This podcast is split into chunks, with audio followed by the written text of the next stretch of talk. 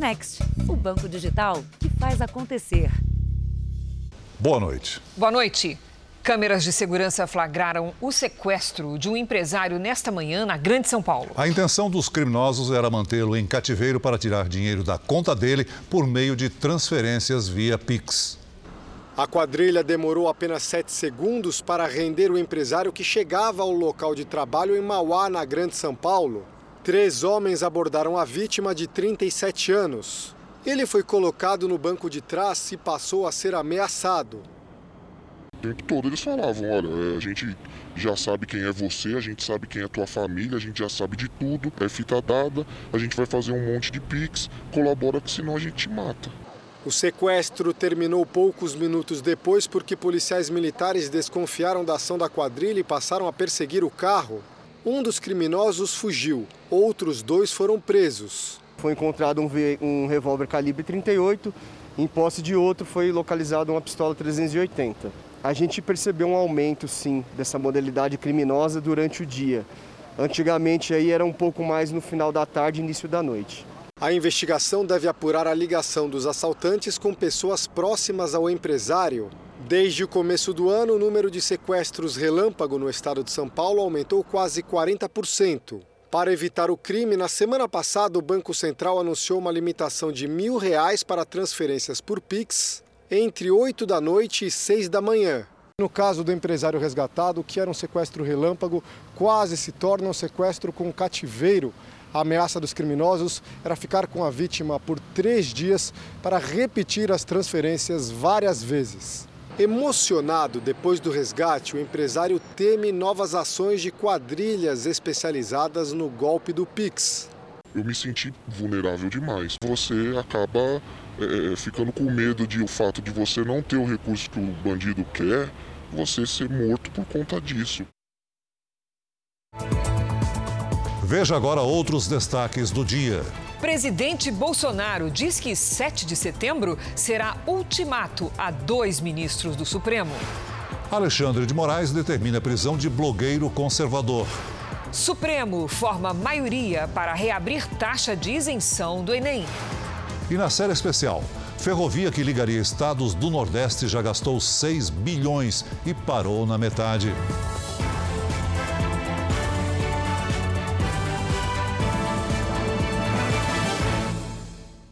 Oferecimento Next, o banco digital que faz acontecer.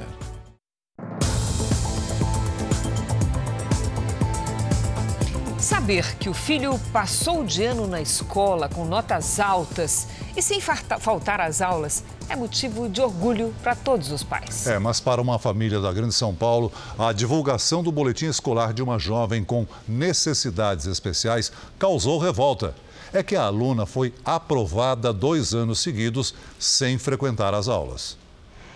Mesmo antes do diagnóstico, mãe e filha nunca passaram um dia sem enfrentar desafios, superar obstáculos. Em especial, quando Isabelle teve que ir para a escola. Era uma sala com 40 crianças e tinha muita criança especial, mas não tinha um cuidador, não tinha um auxiliar na sala de aula. Isabelle, de 18 anos, é portadora de hipoplasia no cerebelo, a parte do cérebro responsável pela coordenação muscular. A doença rara comprometeu a marcha, a fala e a cognição da menina. Por conta das dificuldades de acessibilidade e inclusão encontradas nessa escola de Osasco, na Grande São Paulo, e das demandas intermináveis do tratamento, a mãe acabou tirando a filha da escola no sétimo ano, em 2019, antes mesmo da pandemia. Mesmo assim, a menina foi aprovada dois anos seguidos, com presença de 100% e notas boas. Ela tem de 10, a nota menor é, é 5, mas tem até de educação física. A mãe só descobriu o erro quando foi pedir a transferência para outra escola. As aprovações automáticas levaram a menina para o nono ano, mas frequentar uma turma de adolescentes aumentaria ainda mais a distância entre a menina e os colegas de classe.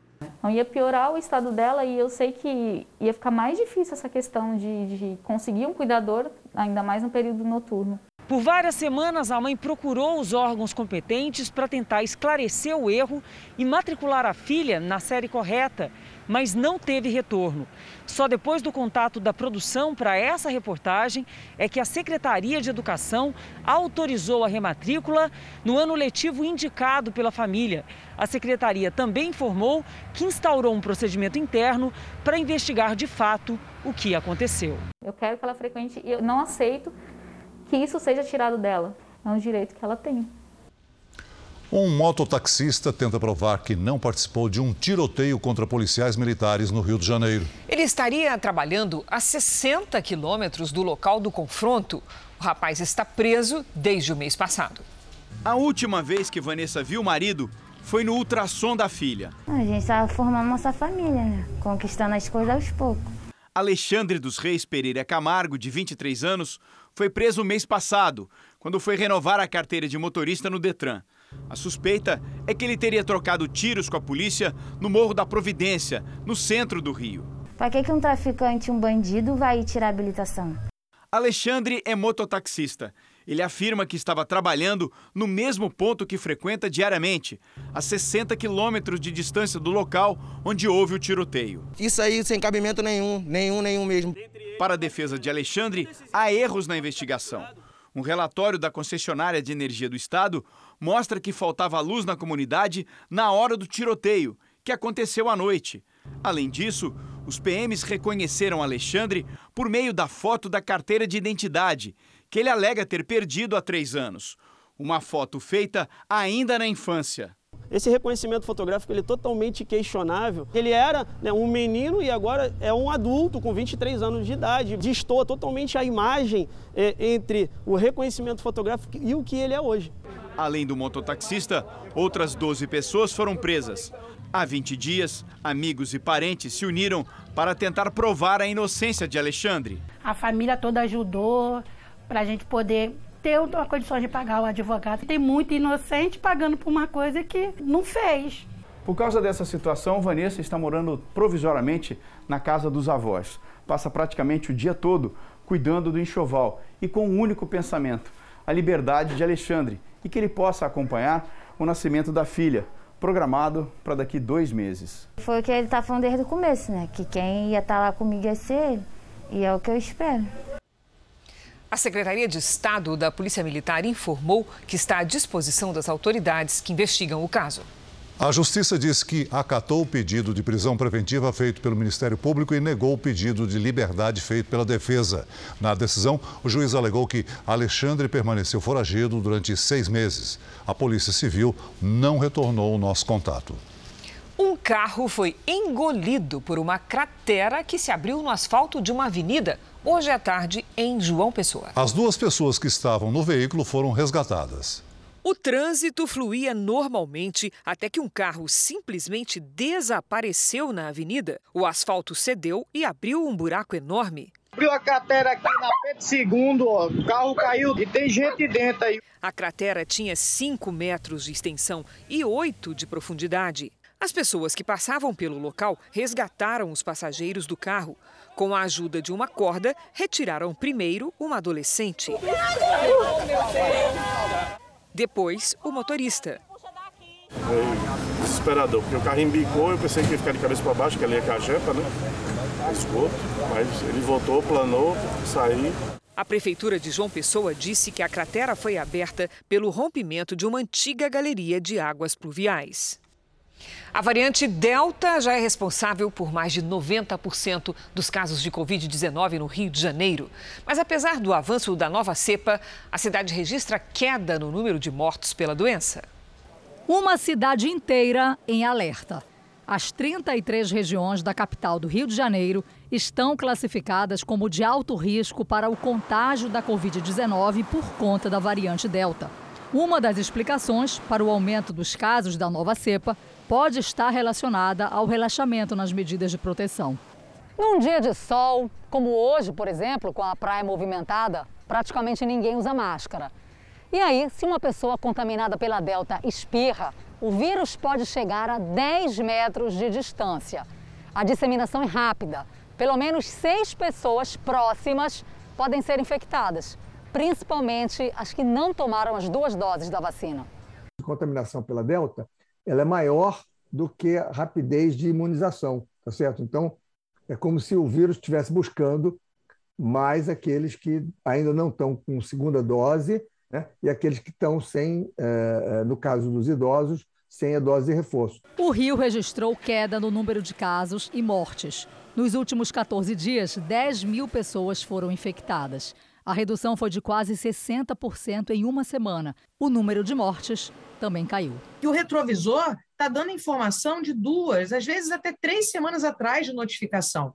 É por isso que, apesar da gente não ter hoje uma fila de internação, o risco está aumentando. Talvez essas informações estejam descasadas, mas o fato é que a gente aqui não tem a epidemia sob controle. Vamos aos números de hoje da pandemia. Segundo o Ministério da Saúde, o país tem 20 milhões 856 mil casos de Covid-19. São mais de 582 mil mortos. Foram 756 registros de mortes nas últimas 24 horas. Também entre ontem e hoje, 18 mil pessoas se recuperaram. No total, já são 19 milhões 820 mil pacientes curados e 453 mil seguem em acompanhamento.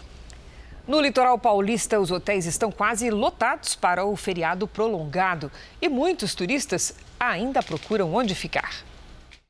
Meire ficou a pandemia toda sem viajar. Tava com tanta saudade que chegou até mais cedo. Faz muita falta. Ah, vir até a praia também, tomar um banho ou ficar aqui na piscina é sempre muito bom. Ela conseguiu vaga nessa pousada de Praia Grande, no litoral sul paulista. Reservou com antecedência. Aqui, só uma suíte ainda está disponível. Por enquanto, porque já tem três candidatos e o telefone da recepção não para de tocar. Uma retomada tão positiva que nem a dona da pousada esperava. Tá faltando quarto. Eu até pensei de começar a subir um pouco para aumentar a quantidade de quarto, porque se eu tivesse, por exemplo, nesse momento 30, estariam locados. Mais de 80% de quartos reservados. O feriado prolongado de 7 de setembro ainda nem começou e já é o melhor do ano aqui no litoral paulista. É o primeiro sem restrições de capacidade desde o início da pandemia. Esse hotel de Santos já está com 100% de ocupação. O gerente comemora também o bom movimento em dia útil, que está melhor do que antes da pandemia nós já estamos com 50% de ocupação no meio da semana. E daí nós percebemos que tem um mix entre o corporativo, o turismo corporativo e o turismo de lazer. Isso está sendo muito benéfico para o hotel. E no final de semana, sim, aí você tem um hotel tomado que praticamente só com turismo de lazer. Ainda assim, permanecem iguais as regras de distanciamento e uso de máscara. Se continuar nesse ritmo, o setor espera uma das melhores temporadas de verão dos últimos anos. Muitas pessoas já vacinadas, ou seja, todos os fatores contribuem para um final de semana dos melhores. É a expectativa para o feriado da Independência de turismo aquecido com praias e estradas lotadas. No Rio de Janeiro, 140 mil pessoas devem passar pela rodoviária. Vamos saber como está o movimento lá com o repórter Pedro Paulo Filho. Boa noite, Pedro Paulo. Oi, Celso, boa noite para você, boa noite a todos. Olha, além dos turistas que estão desembarcando para aproveitar o feriadão por aqui, os cariocas também já começam a deixar a cidade. Os destinos mais procurados são as cidades das regiões dos Lagos, Serrana e também a Costa Verde Fluminense. Já, a, a, segundo a administração do terminal rodoviário, a, também houve aumento de procura por passagens para os estados vizinhos, como São Paulo, Minas Gerais e Espírito Santo. Já nas rodovias que cortam o estado, as principais montaram esquemas especiais de atendimento. A concessionária que administra a ponte Rio-Niterói estima que um milhão de veículos devam passar por lá até a próxima quarta-feira. Celso e Cris. Obrigado, Pedro Paulo. Em São Paulo, a estimativa é de que mais de 5 milhões de veículos circulem pelas principais estradas que ligam a capital ao interior e ao litoral. E você vê agora imagens ao vivo do nosso helicóptero que sobrevoa a rodovia Castelo Branco, uma das principais do estado. O movimento é bem intenso no sentido interior. A fiscalização nas rodovias foi reforçada, já que esse é o primeiro feriado prolongado desde a reabertura das atividades e das praias em São Paulo. As medidas sanitárias de prevenção à Covid-19, principalmente o uso de máscaras, seguem obrigatórias em todo o estado. Subiu para 50 o número de mortos nos Estados Unidos após a passagem do furacão Aida. Na Pensilvânia, os próprios moradores trabalham na limpeza das ruas, enquanto bombeiros batem de porta em porta para oferecer ajuda. Em Nova Jersey, desabrigados voltaram para tentar resgatar algum bem. Conforme o nível da água desce, é possível ver o estrago causado pelas fortes chuvas na região da Nova Inglaterra. O prefeito de Nova York admitiu que não respondeu da melhor forma ao furacão. Essa brasileira que mora na cidade de Nova York registrou o momento em que a água começou a entrar na casa dela. Quando eu fui para a sala, eu comecei a ver que estava fazendo muita água pela porta da entrada. É como a gente começou a entrar em desespero. Eu não sabia o que fazer. Quando a gente foi ver, já estava toda a nossa casa alagada. E aí, a primeira coisa que eu pensei foi pegar tudo que tinha no chão da minha casa e colocar para cima da cama. E aí a gente começou a ficar desesperada, porque eu nunca tinha é, presenciado um alagamento, coisa do tipo. Hoje, o presidente Biden foi até a Louisiana cinco dias após a passagem do Aida para analisar os danos causados no estado. Ainda nesta edição, preso em Brasília, blogueiro suspeito de organizar manifestações antidemocráticas. E na série especial, uma obra que levaria progresso ao Nordeste se torna sinônimo de desemprego e prejuízo.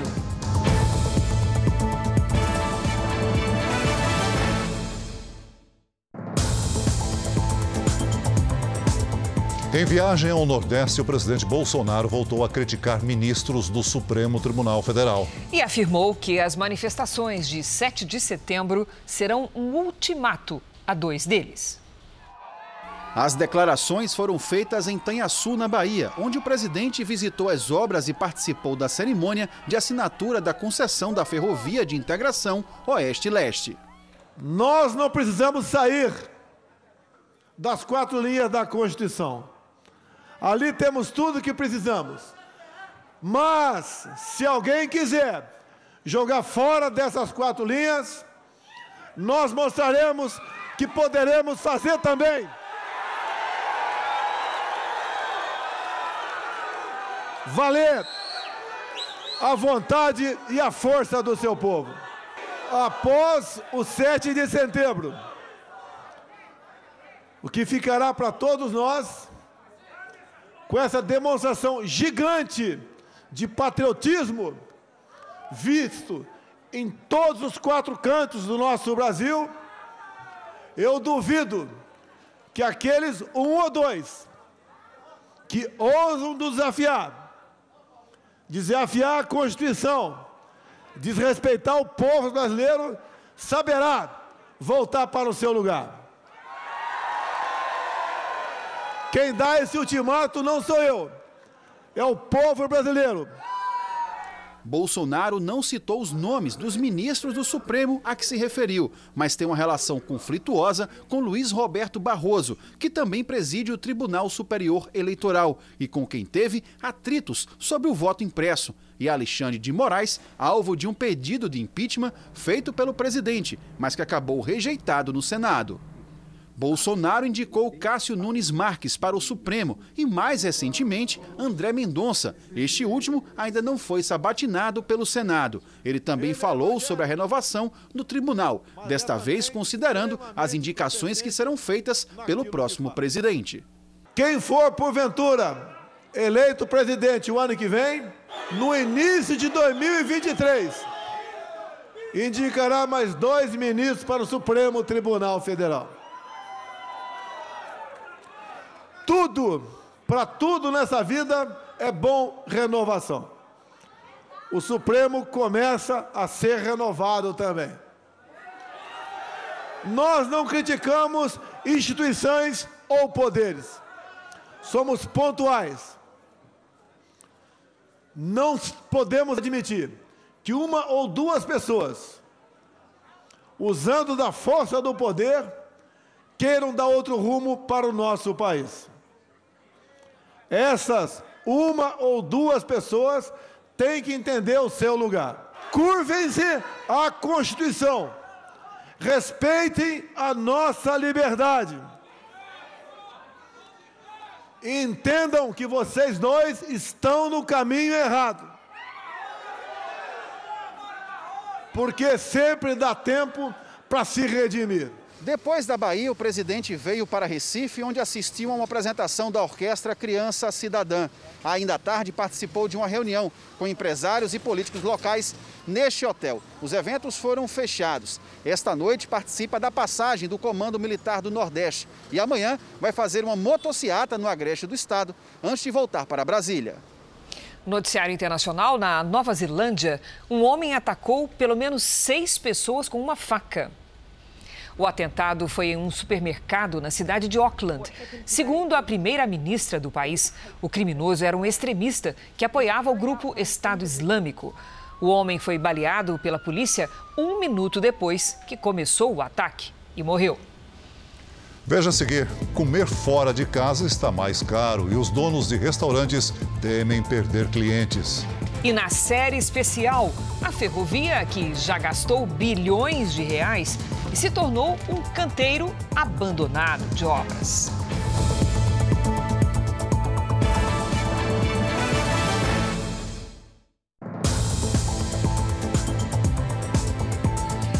Agora que as restrições diminuíram, os restaurantes contavam repor os prejuízos da pandemia. Mas um outro problema está preocupando os comerciantes: a inflação dos alimentos, do gás e da energia. Eles temem que os preços atrapalhem a volta dos clientes. Os pratos neste restaurante são bem tradicionais, daqueles que todo mundo quer no dia a dia. O arroz, o feijão, uma salada, uma carne é essencial né, no prato. Arroz, feijão, churrasco é a comida tradicional mesmo. O que está mudando sempre é o preço dos ingredientes. A cada compra que você faz é uma surpresa. A cesta básica mesmo, né? O arroz, o feijão, o óleo, as carnes, que assim não dá para entender. E acho que nos últimos dois meses aumentou pelo menos 50%. Isso que nos prejudica muito porque o nosso forte aqui é o churrasco. E tem também as altas do gás e da energia elétrica. Depois de enfrentar as restrições de funcionamento por causa da pandemia, tudo que os restaurantes querem agora é ver o movimento aumentar, ter mais gente nas mesas. E para conquistar clientes é preciso combinar qualidade com preço. Mas está difícil manter os mesmos valores no cardápio. No primeiro semestre, 65% dos restaurantes fizeram reajustes para compensar o aumento nos custos. Nada bom para quem come fora todos os dias. Eu gastava 20 reais com a bebida. Hoje em dia fechou, né? Mas não tem como, né? Esse aqui que é o mais em conta, eu gasto 30. Subiu muito, porque se antes você com 12, 13 reais você consegue almoçar. O prato mais barato que você vai achar por aí hoje é 22 reais. É bem salgado. Cobrar mais caro não é uma decisão fácil quando o cliente também está com o orçamento apertado. A gente não quer diminuir qualidade e variedade, porque o cliente que ele vem aqui, ele já está acostumado. Vai chegar um momento que nós vamos ser obrigados a aumentar. A alta dos custos atrapalha a retomada do setor. Em julho, quase 40% dos bares e restaurantes tiveram prejuízo. Os empresários acreditam que pode melhorar, mas para chegar lá, uma pitada menos de inflação seria a receita ideal. O faturamento já voltou aos níveis de 2019 mas temos desafio. Nós precisamos conter o dragão da inflação para o bem da sociedade, para o bem dos bares e restaurantes. Porque se continuar do jeito que está, infelizmente vai ser muito ruim a nossa retomada. Uma denúncia de bomba levou a polícia a um carro que pode ter sido usado nos ataques da madrugada de segunda-feira na cidade de Araçatuba, no interior de São Paulo. Até agora, seis pessoas foram presas. Segundo a polícia, o carro foi deixado no estacionamento de um posto de combustíveis desde segunda-feira. Desde então, o dono não voltou para buscá-lo. Foram mais de duas horas de operação no local. Não foram encontrados explosivos após inspeção das equipes do GAT, mas a polícia localizou equipamentos de comunicação que podem ter sido usados pelos criminosos.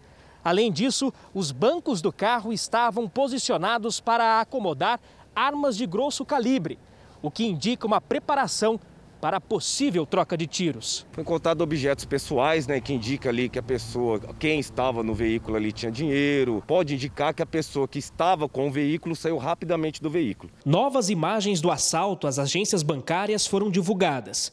Esta mostra o momento em que um dos criminosos é baleado. Para a polícia, trata-se de Jorge Carlos de Melo, membro de uma facção criminosa e com extensa ficha criminal. Nesta sexta-feira, a polícia prendeu mais dois suspeitos em São Pedro, também no interior de São Paulo. Com eles foram encontrados coletes à prova de balas, munição e uma máquina para contar dinheiro. Seis pessoas estão presas. Em meio aos aumentos nas contas de luz por causa da crise energética, mais de 12 milhões de famílias são beneficiadas pela tarifa social. Na casa da dona Iraci, esforço para economizar não falta. A geladeira, como se não, se não tiver muita coisa, a gente desliga. Né?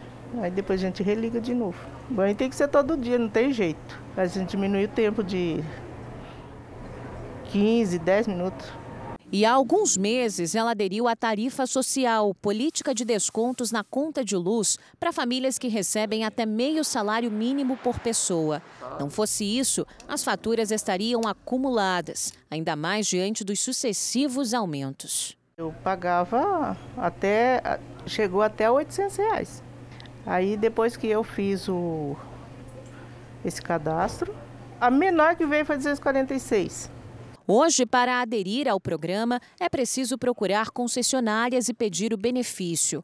A Câmara dos Deputados aprovou no mês passado a inclusão automática à tarifa social dos inscritos no Cadastro Único do Governo Federal.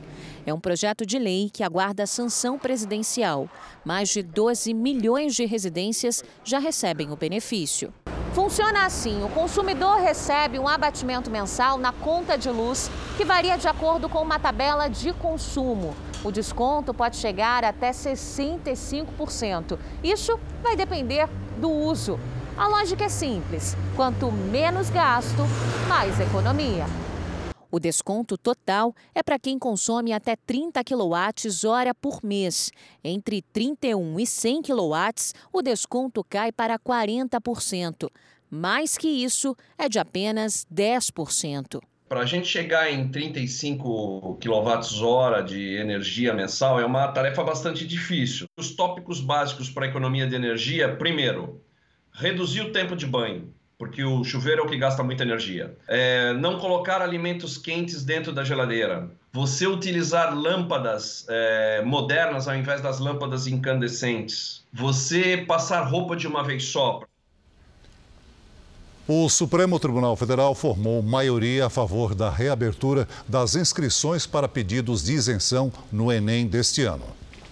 Estudantes que faltaram ao exame no ano passado haviam perdido a isenção teriam de justificar a ausência para ter o benefício.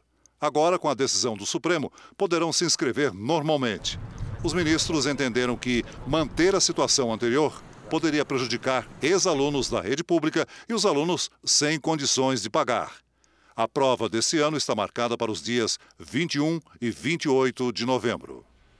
Vamos agora aqui para o telão do JR com uma nota publicada no R7 pelas repórteres Lívia Veiga e Kelly Almeida. O ministro da Saúde, Marcelo Queiroga, adotou um tom de brincadeira para desmitir uma informação que circulou ontem sobre o suposto pedido de demissão dele do cargo.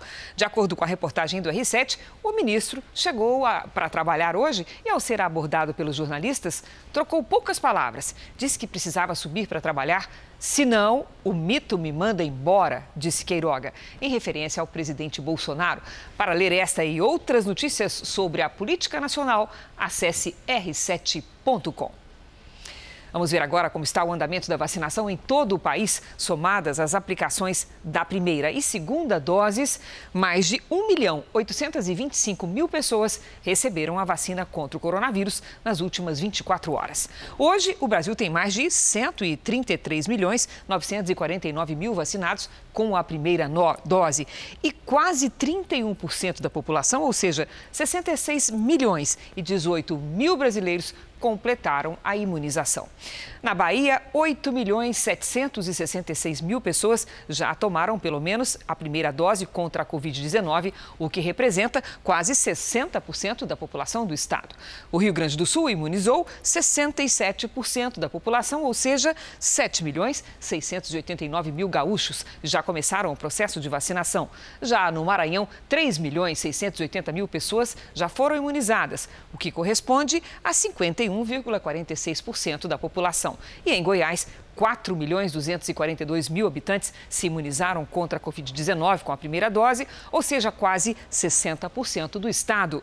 No nosso portal r7.com, você pode acompanhar a situação de todos os estados no mapa interativo. Morreu aos 82 anos o ator Sérgio Mamberti. Ele estava internado em São Paulo com infecção nos pulmões e teve falência múltipla de órgãos durante a madrugada. Mamberti nasceu em Santos, no litoral paulista, em 1939. Foram 60 anos de carreira nos palcos e em frente às câmeras. Fez teatro, cinema, novelas e também foi diretor, produtor, autor de peças, escritor e um intenso articulador cultural. Entre os papéis marcantes, um dos que mais gostava era o Dr. Vitor, do Castelo Ratimbum, sucesso infantil da TV Cultura nos anos 90. O grande amigo, mago e inventor, Dr. Vitor. Ora, muito obrigado, meu sobrinho, muito obrigado.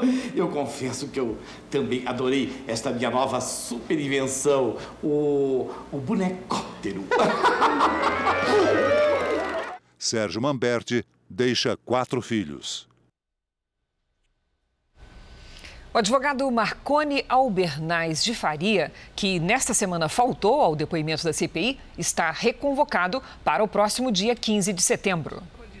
Os senadores tiveram acesso ao inquérito do Ministério Público Federal do Pará, que investiga Marcone Albernaz. O nome dele apareceu na CPI depois de uma troca de e-mails com o dono da Precisa, Francisco Maximiano.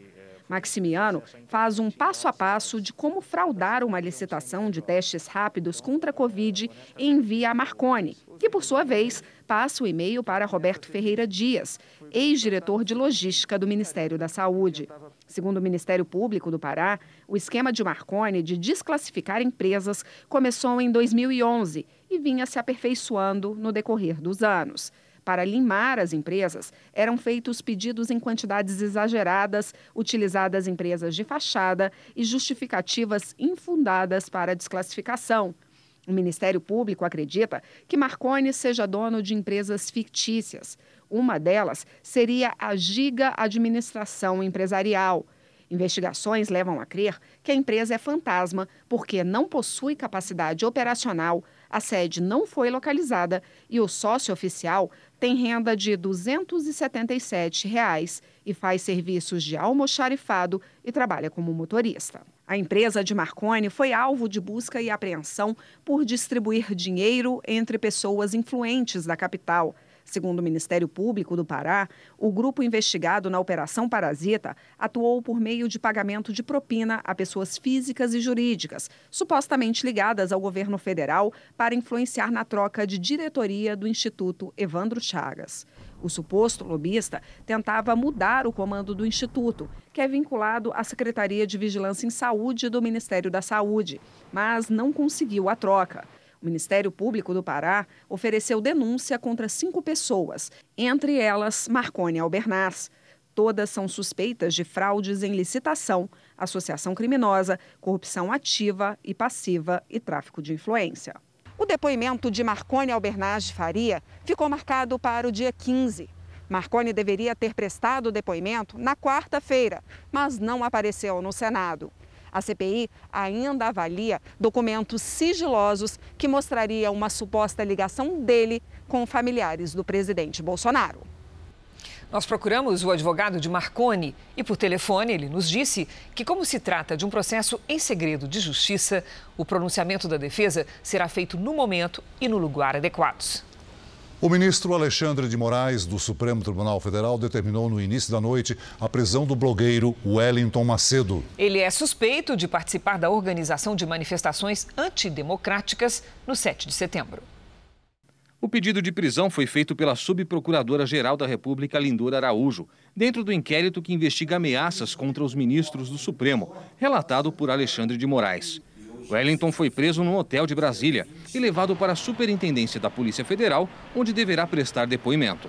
Segundo fontes da Procuradoria e do STF, o blogueiro foi apontado como um dos responsáveis pela organização e divulgação de ato violento e antidemocrático previsto para o feriado de 7 de setembro. Wellington Macedo já havia sido alvo de buscas em uma operação realizada em 20 de agosto, a mesma que atingiu o cantor Sérgio Reis. O blogueiro teve o canal no YouTube suspenso. Wellington Macedo se apresenta nas redes sociais como coordenador nacional da Marcha da Família. Ele foi assessor da Diretoria de Promoção e Fortalecimento dos Direitos da Criança e do Adolescente no Ministério da Mulher. A prisão ocorre a quatro dias das manifestações do 7 de setembro.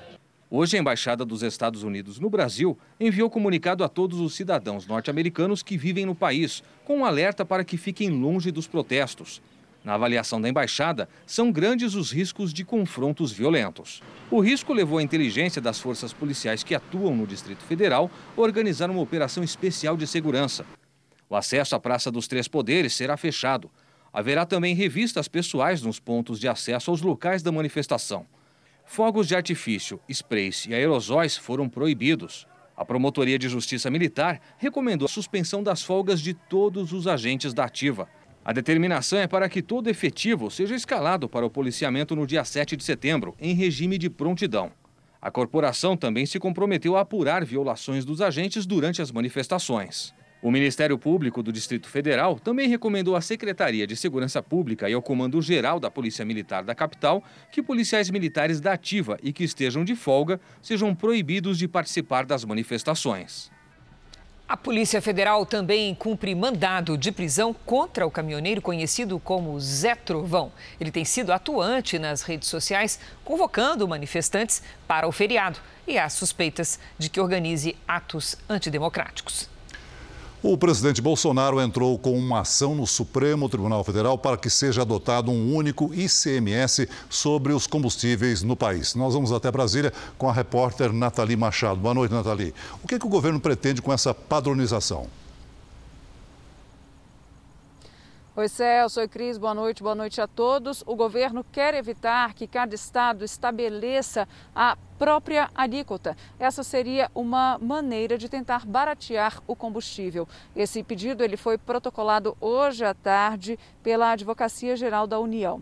A ação direta de inconstitucionalidade por omissão questiona a demora do Congresso Nacional em editar a lei complementar para alterar a forma de incidência do ICMS nos combustíveis. A Constituição Federal determina a edição dessa regulamentação. A ministra Rosa Weber foi escolhida para ser a relatora do caso. Celso, Cris. Obrigado, Nathalie. Frigoríficos de todo o país vão suspender o abate de bois pelos próximos quatro dias. A paralisação foi decidida por causa de um possível caso da doença conhecida como vaca louca num animal em Minas Gerais. A suspeita de um caso de vaca louca, doença que afeta o cérebro do animal e pode ser transmitida a humanos, foi em Belo Horizonte. O animal foi abatido e o material encaminhado para análise. O Ministério da Agricultura espera o resultado do exame, que vai confirmar ou não a presença da doença para adotar as medidas preventivas necessárias. O primeiro reflexo foi o preço da arroba do boi. Nos últimos três dias, acumula queda de 2,5%. Outra consequência foi a suspensão das exportações de carne, pelo menos até depois do feriado da independência. Automaticamente o frigorífico interno também, se suspendeu as compras, os grandes os pequenos também suspende, porque não sabe o preço que vai ficar o boi. Os abates também estão paralisados e só devem recomeçar na quarta-feira da semana que vem. Prazo que pode aumentar se o caso de vaca louca for confirmado. Mas quem entende do assunto acha pouco provável. Os nossos bovinos são produzidos em pasto. É, quando o gado é confinado, nas rações não vai nenhum produto de origem animal, é proibido, inclusive. Tá? E por que, que o risco não é zero? Porque em biologia nunca o risco é zero. Cresce o número de queimadas no estado de São Paulo e no centro-oeste do país. Só hoje foram registrados mais de 100 focos. Vamos conversar com a Lidiane Sayuri. Boa noite, Lid. Essa chuva que está na região sul do país pode avançar e melhorar a condição dessa outra região? Por enquanto, não, Cris. Boa noite para você, para o Celso, para quem nos acompanha. Temos bastante nebulosidade no Rio Grande do Sul e em Santa Catarina, mas essas nuvens não conseguem avançar. Nesta disputa, quem vence é o ar seco, que ganha força no interior do Brasil. Neste sábado, o tempo fica firme e quente do Paraná até a Bahia. Na região norte, chance de temporais no Amazonas e em Roraima. Nos outros estados, chuva passageira. Em Florianópolis, chance de chuva com 24 graus. No Rio de Janeiro, sol com 33. Em Brasília, faz 34. Em Natal, chuva e sol com 29 graus. E em Manaus, chuva e sol também com 34. Em São Paulo, sol em todo o feriado prolongado. Neste sábado, máxima de 31 graus. No domingo, ainda mais quente, com 32. Na segunda, faz até 30 e na terça, 33. Tempo delivery. A Priscila e o Flávio estão de olho na previsão para o fim de semana em São José do Rio Preto, interior de São Paulo, Lili. Opa, vamos lá, Celso. Priscila e Flávio se preparem para o calor de rachar. Até semana que vem, os termômetros devem bater os 40 graus por aí sem nada de chuva. Fim de semana com máximas de 34. Na segunda, faz até 37. E nas horas mais quentes, a umidade fica muito baixa. Se cuidem. Agora é a vez da Eridan. Ela é de Euclides da Cunha, Bahia. Opa, Eridan, você vai encarar um fim de semana quente com pancadas de chuva à tarde e à noite. Neste sábado faz 30 graus, no domingo até 31. Na segunda, seca tudo de novo e esquenta mais, máxima de 32. Participe do Tempo Delivery pelas redes sociais. Mande também a sua mensagem com a hashtag você no JR. Bom fim de semana, gente. Obrigada, Lid, para você também. Para você também, Lid. Uma câmera de segurança registrou o momento em que a Polícia Federal prendeu um professor de música suspeito de terrorismo nesta quinta-feira em Maringá, no Paraná. O suspeito é imobilizado enquanto os policiais que davam cobertura na operação se aproximam.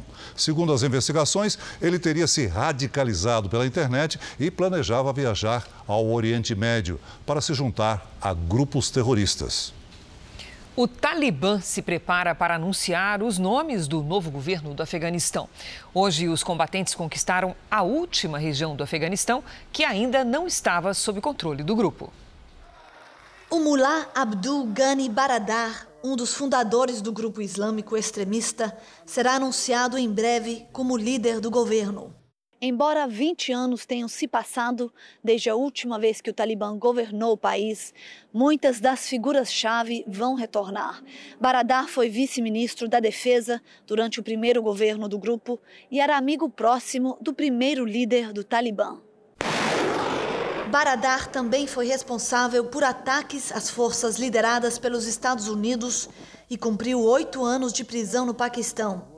Durante o primeiro regime, o Talibã aplicou uma interpretação radical da lei islâmica, incluindo proibir que mulheres estudassem ou andassem livremente nas ruas. Pelo segundo dia consecutivo, várias mulheres protestaram em Cabul, pedindo ao Talibã para garantir os direitos delas. A União Europeia afirma não reconhecer o governo do Talibã, mas está pronta para negociar diz que o Talibã não pode ser uma base para exportação de terrorismo e precisa permitir o acesso à ajuda humanitária e garantir a passagem segura dos afegãos que desejam sair do país. Nos Estados Unidos, a alteração de uma lei de abuso infantil permitiu que mais de 9 mil denúncias fossem protocoladas na Justiça de Nova York em apenas dois anos. Até agosto de 2019, crianças vítimas de crimes sexuais no estado só podiam denunciar seus agressores até os 23 anos de idade. Uma atualização da lei retirou este limite e permitiu que supostos abusos antes prescritos fossem denunciados. A mudança abriu espaço para que pessoas como o Príncipe Andrew, o cantor e Nobel de Literatura Bob Dylan e diversos membros da Igreja Católica fossem processados criminalmente. Atualmente, menores de idade que sofreram abusos podem apresentar queixa na justiça até os 55 anos de idade. O primeiro-ministro do Japão, Yoshide Suga, anunciou que deixará o poder. Suga não será candidato a liderar seu partido nas eleições marcadas para o final desse mês, o que significa que ele também deixará o cargo de chefe do governo. Segundo o Premier, ele escolheu focar no combate à pandemia e não seria possível lutar pelo cargo e fazer esse trabalho ao mesmo tempo. Uma obra que começou há mais de uma década se deteriora dia a dia no sertão brasileiro. A ferrovia transnordestina, que prometia levar desenvolvimento a uma enorme região, virou sinônimo de desemprego e decepção. Bilhões já foram gastos e só a metade da obra está concluída. Na seca do agreste pernambucano, o progresso virou uma promessa que envelhece no tempo. A Transnordestina era o projeto que traria emprego e renda ao longo desses trilhos. Mas a maior obra linear já iniciada no país nunca foi concluída. Onde deveria haver uma ferrovia, hoje só há silêncio.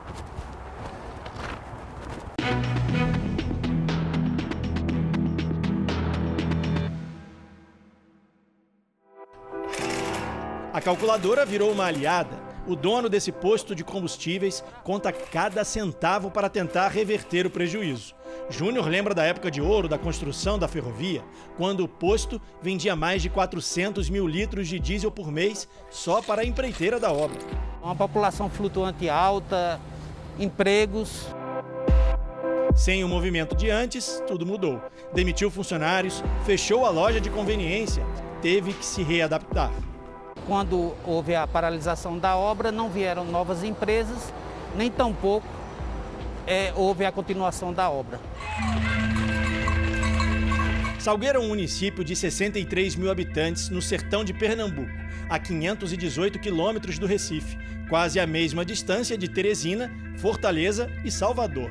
A pequena cidade tinha a vocação para ser um centro do tão esperado progresso. Flávio mora aqui há mais de 40 anos. Ele é professor de história e fez questão de acompanhar as mudanças daqueles que vivem à beira da ferrovia.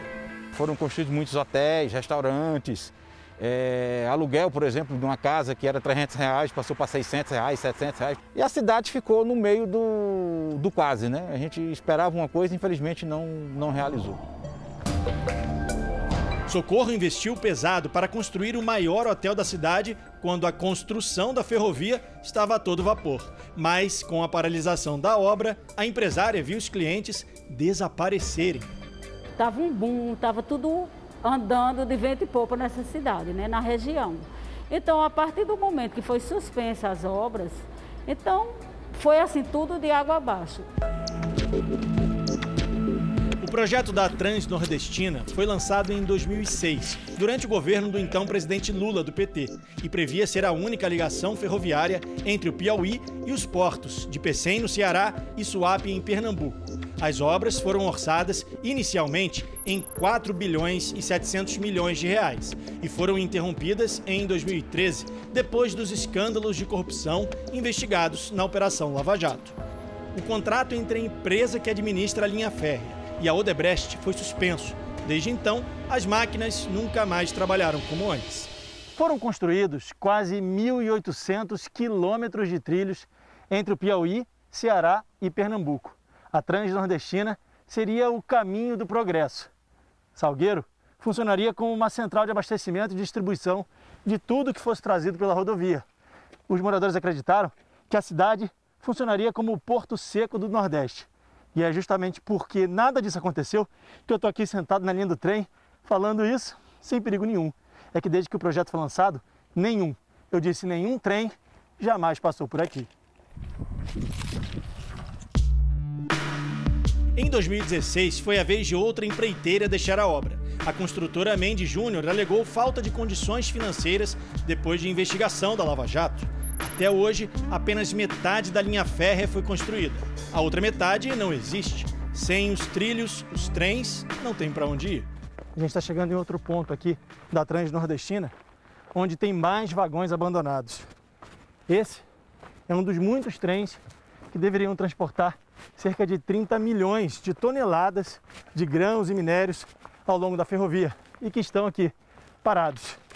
Assim eles só acumulam sujeira e olha, muita ferrugem. Está tudo enferrujado. Segundo o Cadastro Nacional de Empregos, a cidade de Salgueiro chegou a ser a recordista na geração de vagas de trabalho em 2010. O número de admissões subiu quase nove vezes em quatro anos e a construção da ferrovia chegou a ter 11 mil funcionários. Já quando a obra parou, em 2013, Salgueiro figurou entre as 50 cidades que mais demitiram no país. Hoje, alguns vagões são usados, mas só para transportar brita, apenas nos estados do Ceará e do Piauí. Segundo a Transnordestina Logística, a TLSA, hoje 1.200 funcionários ainda trabalham na obra. Muitos empregos foram perdidos. É, números de 2013, só com o fechamento da fábrica de dormentes, por exemplo, foram perto de 600 empregos diretos perdidos, fora outros tantos indiretos. Mas ontem, em Brasília, o ministro da Infraestrutura, Tarcísio de Freitas, anunciou que um novo grupo empresarial deve assumir o trecho no estado de Pernambuco e que a autorização para o recomeço das obras já foi dada pelo governo federal. Nós vamos dar as primeiras autorizações ferroviárias e uma delas vai contemplar Pernambuco, vai proporcionar a resolução daquela questão da Transnordestina e a ligação para o porto de Suape que é esse patrimônio do Estado. Então, nós vamos fazer uma conexão das minas de minério de ferro do Piauí com o porto em Pernambuco. Enquanto a ferrovia ainda é só uma promessa, quem usa as estradas enfrenta muita poeira e se vê obrigado a dividir o que sobrou do asfalto até com animais. Até o dia que essa ferrovia finalmente funcione e os enormes trens possam sair dessa encruzilhada. Em relação ao prazo final para a conclusão da Transnordestina, a empresa responsável atualmente pela obra não respondeu ao nosso questionamento. As empreiteiras citadas na reportagem foram procuradas, mas não responderam. O Jornal da Record termina aqui. E à meia-noite e meia tem mais Jornal da Record. Fique agora com a novela Gênesis. A gente se vê amanhã. Até lá. Boa noite.